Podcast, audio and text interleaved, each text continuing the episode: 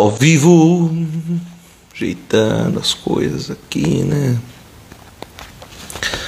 Tio tá numa baguncinha federal. Estamos aí. O que, que, que tá piscante aqui? O que, que é isso aqui? Ah, por aqui. Então pronto, aqui fica um pouco melhor. Boa noite, Ju, Fabi, Leide Feitosa, Fê Lazarini. Sabrina. Ah, tudo bom, Sabrina? Meire, Mirila. Olha que legal. Boa noite, Clara. Boa noite, boa noite. A Thalita, Thalita já começou. Firme, forte. Bora, Thalita. Bebê de cinco meses pode comer papinha? Não pode, turma. A partir dos seis meses. Boa noite, Denise. Boa noite, Fê. Então, gente. Pam, boa noite. Paola aí, obrigado Gabriele, feliz dia dos pais, é isso aí, estamos aí. Eu sou meio que, eu brinco que eu sou vô dessa criançada toda de vocês aí, porque eu sou pai das minhas, minhas pacientes, das minhas mães. Então eu sou meio que o vô da turma. Oi Andresa, Manaus, é isso aí. A Nath, boa noite. Então, Thalita, a gente evita mesmo, por imaturidade intestinal, né? Às vezes o bebê pode ter uma maturidade. É, muscular, pode apresentar, já vi. Tem um vídeo até no TikTok do bebê levantando, tá sentadinho, ele mesmo levanta sozinho, assim, bem engraçadinho. O que, que a gente faz? É isso mesmo. Tenta segurar até os seis meses aí para ter menos riscos de maturidade do intestino. Vamos ver mais uma aqui, ó. Cadê? Cadê? A Fê Lazarino perguntando, bundezinha, meu bebê segura o xixi a noite toda, só faz quando acorda, faz uma forcinha, é normal, exame de urina, tudo ok. É, depende da, do, da idade, né? A gente vê que o bebê pode ter uma certa controle de, da, do controle da, da questão do esfíncter da urina, teoricamente a partir de dois anos, dois anos e meio ali. Acho que eu tô muito escuro, né? Eu fico um pouco mais clarinho. Então a gente espera mais para essa fase, mas classicamente não. Classicamente a gente pode ter um bebê que, em teoria, poderia até mesmo já desde seis meses ele pode controlar a própria urina, principalmente à noite. É, cinco meses, olha lá, Fê falando. Então, cinco meses não é comum. Se os exames de urina estão normais e ficou um pouco de dúvida, vamos num uro, né? Urologista, né? Que atenda crianças, né? É interessante para fazer uma avaliação, mesmo nefrologista, né? Para ficar bem tranquilo essa questão. Mas, a princípio, se não tem uma infecção, tem que fazer uma avaliação mais completa, né? Para ver. Mais uma aí, vamos ver mais uma. Obrigado, Fê, pela pergunta. Excelente, turma lá. Vamos perguntar que ah, tem caixinha, já tem a caixinha aí do lado, gente. Aciona uma, um comentário, joga ali, tem uma, uma, uma interrogação no balãozinho, vai lá que é mais legal ainda. Bebê de quatro meses, o doutor passou Dexfer, duas gotas. A bula diz uma gota. O que fazer? Depende do peso, tá? No caso do Dexfer aí é, é uma gota a cada 2 quilos, então provavelmente por isso que o colega tenha passado é, duas gotinhas, talvez o bebê já esteja com os 4 quilos. Mas dá essa conferida aí. Fernanda, mas obrigado pela pergunta. Mas é isso aí, dá uma olhada na, na, na bulinha. Olha lá, vamos ver. Bebê, Clara Mota. Pera aí que a Clara tem uma pergunta de duas partes. Meu bebê tem 4 anos e tem comportamento muito birrento, agressivo. Procurar psicólogo, devo. Ainda não desfraudou à noite, o que fazer? Então, Clara, o negócio é o seguinte. A gente tem até os 5 anos para fazer o desfraude. Antes de 5 anos a gente não vê como uma grande... É, grande preocupação. Sim, a criança que passa dos 5 anos precisando de desfraude, a gente vai avaliar com nefrologista, urologista, para poder fazer uma avaliação mais completa. Então, até esta idade de 5 anos a gente ainda vê com uma certa normalidade e tudo mais. Por outro lado, você já me conta do comportamento mais eh, irritado do bebê, que a criança já está ficando mais agitada, irritada, nervosa. A avaliação da psicologia é sempre importante, pessoal, para poder ter uma avaliação do que possa estar tá acontecendo, né? Verificar o ambiente, se a escola está levando a estresse se não teve nenhuma uh, situação de escape em que a criança escapou a urina e teve uma briga, que possa ter deixado um pouco mais sensível, entendeu? Então tem muitas possibilidades, por isso a psicologia nesse momento é uma, é uma excelente opção para a gente conseguir avaliar. Importante. Tá. Obrigado pela pergunta, Clara. Vamos lá, mais uma. Vitória aqui, Vitória DTF, perguntando: Boa noite, doutor. Acabei de sair do hospital com a minha bebê de um ano, febre desde domingo e não tem mais nada. Só não come e demora muito para dormir. O remédio não adianta, só baixa a febre, mas sai de lá sem o diagnóstico. Então, Vitória.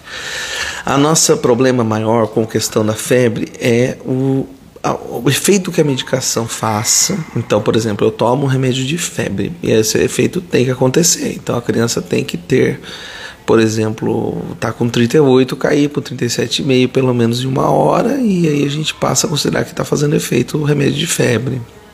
Se essa febre não está controlando com medicação, tem que ser levada para ser avaliada no pronto-socorro, sim. Muitas vezes a gente pode ter uma criança que tenha aí entre 24 horas de diagnóstico ainda sem ter um foco preciso. É igual um bolo. O bolo eu tiro da, da, do, do, forno antes da hora, esse bolo vai não estar pronto. E os sintomas podem aparecer até 72 horas depois do início, entendeu? É que é sempre complicado porque a gente fica tenso esperando um diagnóstico que defina, né, que faça o diagnóstico aí, que acerte o que está acontecendo, mas às vezes, se a criança não estiver tendo nenhum sintoma de complicação, a gente consegue ir observando essa criança sem precisar imediatamente recorrer a fazer exames. Ah, vou colher o exame de sangue de urina aqui. Muitas vezes a gente faz. No hospital em que eu trabalho, a grande orientação que a gente tem é realmente passou de 24 horas com febre, a gente colhe exames. Porque se o exame vier normal, pelo menos eu já tenho um subsídio mais intenso ali para falar para mãe: ó, o exame veio normal, coisa grave eu sei que não é. Eu ainda não sei o que está acontecendo, junto com você. Mas eu sei que não é coisa grave, eu sei que não tem uma infecção descontrolada no seu filho que a gente está comendo bola no exame físico, entendeu? Ah, não, veio positivo para alguma coisa, já começa a tratar. Raio-X a gente faz, faz tudo com 24 horas. Mas, em teoria, por exemplo, no consultório, aí é outra conduta que eu tomo, porque eu tenho outra proximidade. Eu sei que essa mãe vai me mandar um WhatsApp, eu vou conseguir conversar com ela e a gente vai é, mediando essa situação, entendeu? Mas em termos gerais, em termos da febre, o que, que preocupa numa febre? A febre que não abaixa com remédio é uma febre que você tem que levar para ver. É uma febre que você dá. É, a medicação e até abaixa, mas o tempo do remédio é de 6 horas, mas a febre volta com 4, volta com 3 horas. Aí já é uma febre para observar, para ver melhor. É, e a criança que fica hipoativa, né, que fica pouco ativa, bem derrubadinha, sem querer brincar, amuada, né, como diz aqui na minha cidade, Taubaté, a gente fala que a criança está amuada, né, que a criança está pouco é, responsiva e tal, que não tem muita reação, aquela criança que abaixou a febre, mas ela não quer comer, ela não quer brincar, não quer fazer nada. Ou seja, a febre até abaixa, mas a criança não melhora. Essa é uma criança para levar para o hospital, realmente para avaliar sempre, tá? Menos de 24 horas, inclusive. Porque se eu tiver uma criança que começou com a febre agora, deu remédio, a febre não está abaixando, hospital, gente. O grande problema da febre é se ela respeita a medicação, sempre. Se o estado geral da criança está bem, tá? Então, se o seu bebê, na hora que a febre abaixa, consegue comer, consegue brincar, fica 100%, já dá para ficar um pouco mais tranquilo, tá? Normalmente um ano tem as infecções é, da idade, né? Tem o, o, o, exantema súbito, tem. Às vezes está na escolinha, vai vir um resfriado, vai vir uma gripe, vai vir os sintomas. Normalmente no dia seguinte ainda pode surgir. Mas o grande negócio da febre é esse: é ter muito cuidado com o respeito que ela tem pela medicação. Esse é um negócio. Obrigado, Vitória. Mais uma. Bora lá, bora lá, bora lá. Um bebê aqui da Naís Franca. Franca ou França? O, o, o Instagram não respeita a cedilha, né? Bebê de quase 11, às vezes para, fica olhando por nada, às vezes não responde quando a gente chama. Então, filma leva o pediatra a ver. Sempre a melhor opção, porque às vezes você descrevendo não é exatamente o que o pediatra está imaginando. Se vocês dois veem a imagem, aí é outra história. Então filma e leva para ver, porque são sintomas que realmente têm que ser investigados, tá? Porque a gente vê a criança que não responde ao próprio nome ainda com, com os oito, nove meses ali, tem que ser avaliada sempre. E ficar olhando por nada pode ser uma ausência. Mas eu a gente muitas vezes pode fazer uma essa ausência é uma tipo uma crise convulsiva, só que não dá tremores, só dá essa a pessoa fica parada olhando por nada.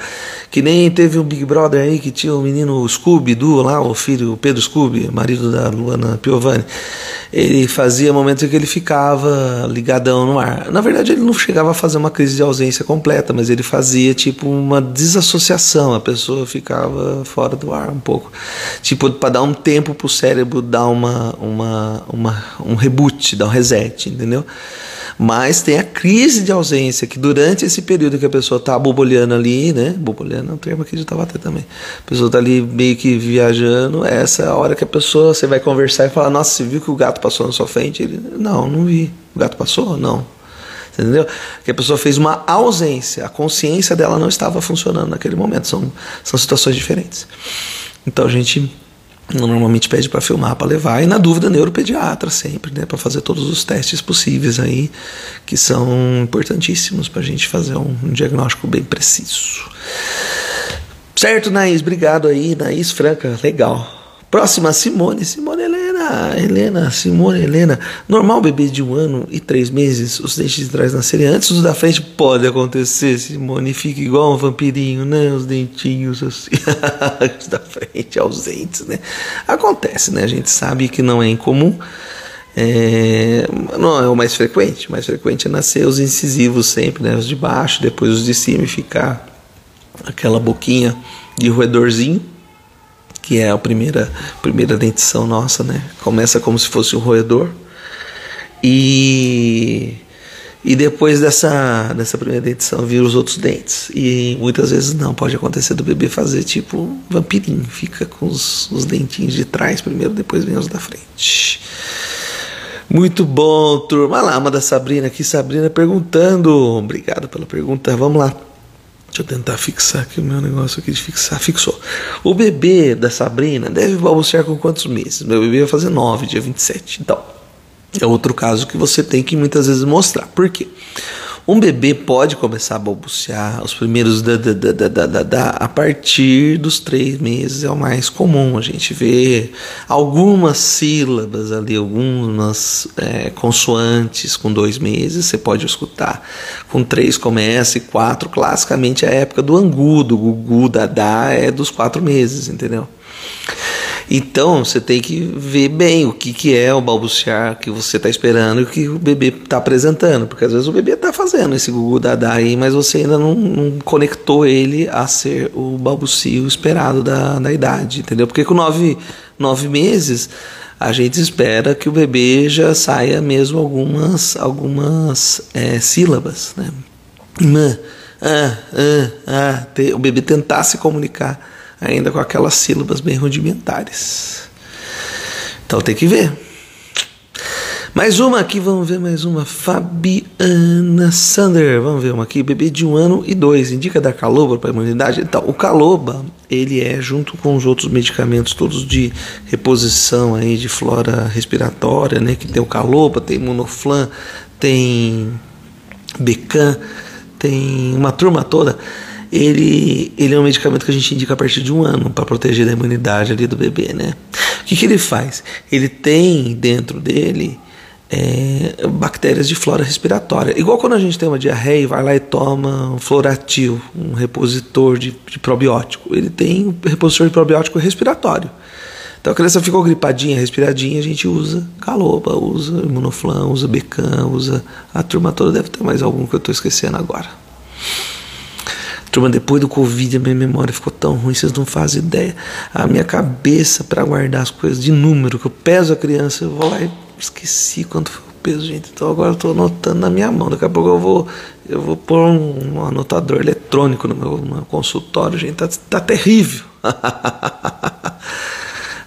Ah, isso aí, mais uma, mais uma, mais uma. Gabriele, Gabriele, meu bebê está com 7 meses e pesa 8 quilos e 750. Só engordou 150 gramas. Fiquei preocupado. Já está fazendo as quatro refeições. Então, ó, Gabriele, a curva de crescimento é muito importante. Fica atenta, porque a curva de crescimento não pode variar muito abruptamente. Então, um bebê que está ali na curva é, que a curva de, por exemplo, 50% cair abruptamente para a curva de 25%, de 15%. É um momento a se avaliar sempre, né? Sempre ficar atenta à introdução alimentar, porque a curva não deve variar muito na introdução alimentar. Porque toda criança passa pela introdução alimentar e começa a ganhar um peso a menos, sim. Mas o que, que a gente fala? Não pode cair de curva. Que daí a gente já bota na, na ideia, por exemplo, doença celíaca, que é uma coisa que a gente sabe que um dos principais sintomas é a perda de peso na introdução alimentar. A criança mama bem, ganha peso tranquilo, está tomando só leite. Aí quando entra o glúten, perde peso. Porque a criança come, satisfaz o estômago, não tem choro, não tem irritação, mas o peso está só descendo. Porque aquilo que ela come não absorve. Que essa é a verdadeira alergia ao glúten, né? Não é a sensibilidade do glúten, que é a outra, outra história que o pessoal usa muito para os adultos. Os adultos têm bastante, né? Acontece bastante ter sensibilidade ao glúten. E são sensibilidades incompletas, né? Não são sensibilidades completas, são sensibilidades incompletas. A pessoa até come glúten, mas não, não absorve 100% e, e às vezes faz aquele empachamento, aquela barriga estufada. Então, curva, vai ver a curva de crescimento do seu bebê que mais? A Valéria, Valéria Ruda aqui perguntando, belezinha, qual a sua opinião sobre o mucilão, maisena, etc. Não, são, são, são momentos complicados, né? Todo espessante ele tem que ser bem indicado. Então, se você tem uma situação em que você tem um refluxo com pneumonias, com complicações, com é, otites de repetição, com histórias assim, você vai usar o espessante para evitar o refluxo, né? Se você tem um bebê com baixo peso e você precisa do ganho de peso muito rápido, por, por uma urgência mesmo assim, que a criança está passando, ela não teve o um aporte calórico possível ali, a gente pode, em alguns casos, apelar para os engrossantes aí, né? O, o mucilon ou o estágio, o que for. Mas na verdade verdadeira mesmo, a gente não deve indicar isso aí como primeiro tratamento, né? Porque você está só oferecendo mais calorias, você não está tratando o que está acontecendo de verdade para a criança.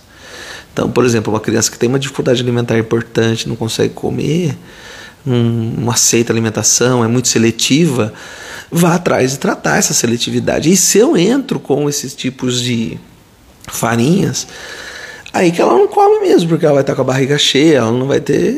Ela vai estar satisfeita, ela nunca vai estar necessitando de comida, entendeu? Estar com a barriga cheia é um dos fatores. Ah, doutor, tem que passar fome para a criança deixar de seletiva? Também não. Você não pode ir para esse caminho, porque senão também você vai ter uma criança que muitas vezes pode até entrar no, no no mais radical dos seletividades, que é realmente não aceitar nada, entendeu? Então tudo tem muito acompanhamento.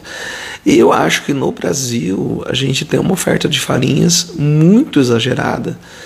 Porque por quê? Porque o Brasil passou por períodos muito longos de dificuldade de, de alimentos, né? O Brasil é um país que é novo, mas passou por fomes, né? Por momentos em que regiões do Brasil ainda tem fome, né? Então a gente sabe que tem culturalmente uma formação clássica do, de pediatras antigos que ofereciam as farinhas como uma forma de você dar calorias para quem não tinha o que comer. E entrava aí o mucilon, maisena, sustagem, entrava a farinha mesmo no leite, o que for. Você entendeu? E entra na cultura daquela família, né? entra na cultura da, da, da, da, da cidade, da população. E aí você chega no século 2021, né, 2022, aí, século 2022. Você chega nesse período e fala, pô, ó, tá errado. Aí a avó vai querer matar o pediatra, porque fala, pô, mas na minha época o pediatra mandou pôr o mucilon no, né, o sustagem da criança e tal, entendeu? Porque era um momento de extrema fome, então a criançada tinha, a gente tinha essa orientação, não tá comendo, tem que ganhar peso. A gente não, porque eu não passei por isso, porque eu sou novo, tá? sou jovem. Então é uma uma grande mudança de paradigma do tempo atual com o tempo passado. Isso é muito importante ter na cabeça. Por exemplo, a avó que a mãe agora faz um BLW, a avó quer morrer com ela, porque, nossa, imagina, eu vou deixar o bebê pegar a comida e enfiar na boca, ele vai engasgar, a primeira coisa que a avó vai pensar. E hoje em dia a gente pesquisa que o BLW ele é menos risco de engasgar do que a comida ofertada pela colher. Entendeu? É complicado, porque ah, nos anos 70, 80, eu, eu, eu cresci nos anos 80, sou de 82, né? E nos anos 80 a gente tinha noticiário diário na televisão ali de ah, não, a fome no Nordeste, a fome no Nordeste e tinha criançada morrendo de fome no Nordeste. Qual que é a orientação do Ministério da Saúde para os pediatras, a cartilha do pediatra? Farinha para todo mundo. Porque o Brasil é, é enorme, do Elpoco a Chuí, a gente precisa padronizar. O que, que ele vai lá e faz? Ele bota farinha em todo mundo. Então, minha saúde alimentar infantil foi baseada nisso. Não pode deixar de comer, alguma coisa tem que comer. Aí não come, come o que? A farinha, come o leite. Entendeu? E hoje em dia a gente sabe que não. Hoje em dia a gente sabe que isso só provocava risco de obesidade maior. É a vida. Tudo que entra tem que sair, tudo que sai às vezes tem que voltar a entrar. A gente nunca sabe, né? O dia de amanhã pode mudar tudo isso que eu estou falando para vocês, porque isso é a ciência, né? Por, a ciência incomoda as pessoas por causa disso. Porque a ciência é a arte de se atualizar todos os dias, de mudar o que era ontem e que amanhã posso estar falando uma besteira aqui para vocês. Ó, eu estou poético hoje, né, cara? Acho que a minha voz fica fora do negócio. Por exemplo, vamos pegar uma aqui da Ingrid. Aqui, a Ingrid acabou de perguntar uma coisa importante. Ó, o bebê dela, um ano e dois meses, associar o sono a uma madeira. Toma em média cinco mamadeira da madrugada. Passo a noite fazendo uma madeira, trocando fralda durante o dia, come muito bem. Como desassociar, Ingrid? Primeira coisa, com paciência. Essa é a primeira coisa que você tem que pôr na sua cabeça, Ingrid, para você ter força para fazer essa desassociação. Desassociação, difícil de falar essa, né? Para tentar desassociar.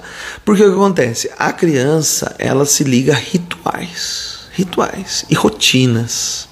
Então, quando você tem uma rotina de sono, a criança consegue se ligar à rotina do sono. Ah, a hora do banho, bateu 9 horas, a hora do banho.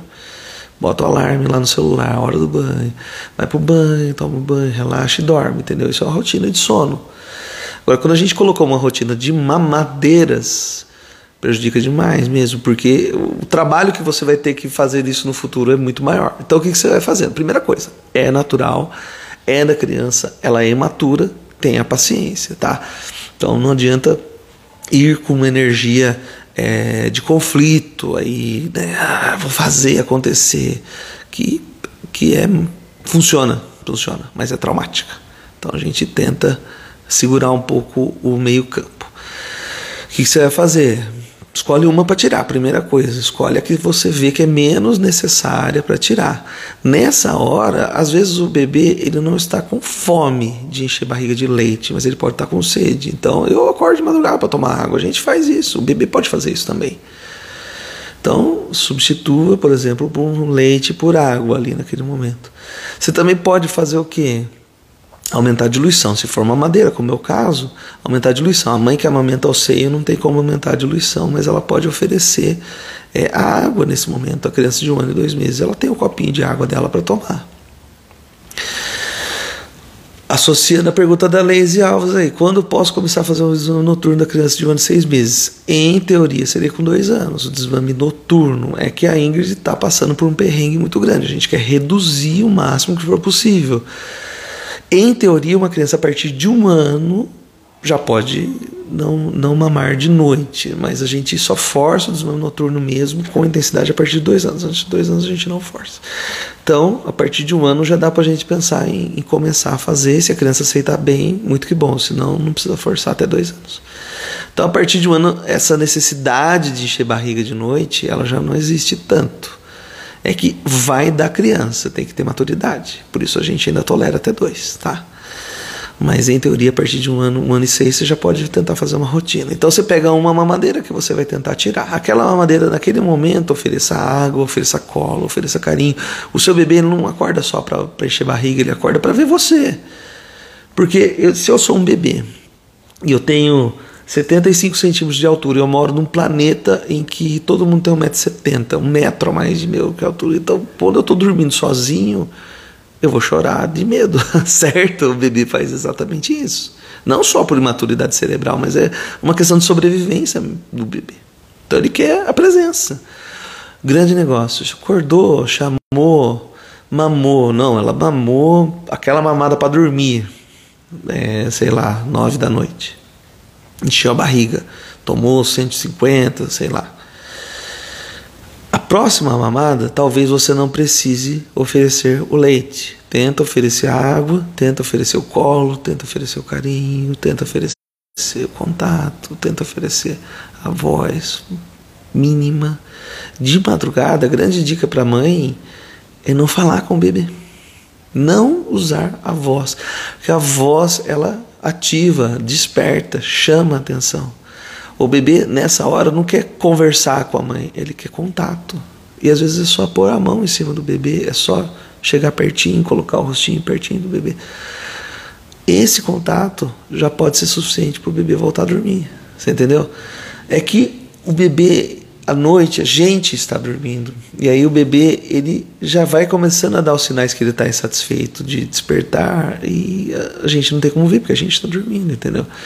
Então muitas vezes o bebê chega chorando e tal. No choro, esse momento do choro é colo, colo, botou, pegou no colo, calma, mas não leve direto ao peito, a primeira coisa. Ofereça água, ofereça um, um aconchego.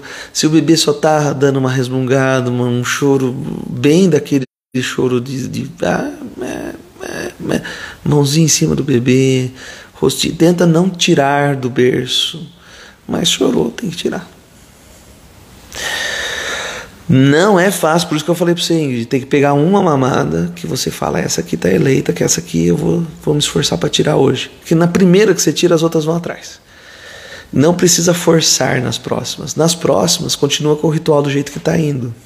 Porque isso tem que ser feito devagar. Do mesmo jeito que a criança demorou um ano e dois meses para chegar nesse ritual de mamar cinco vezes na noite, ela vai precisar um pouquinho menos de tempo para tirar esse ritual. Normalmente a criança ela acostuma com as coisas com menos tempo do que a gente imagina, mas no início eles são mais chocantes.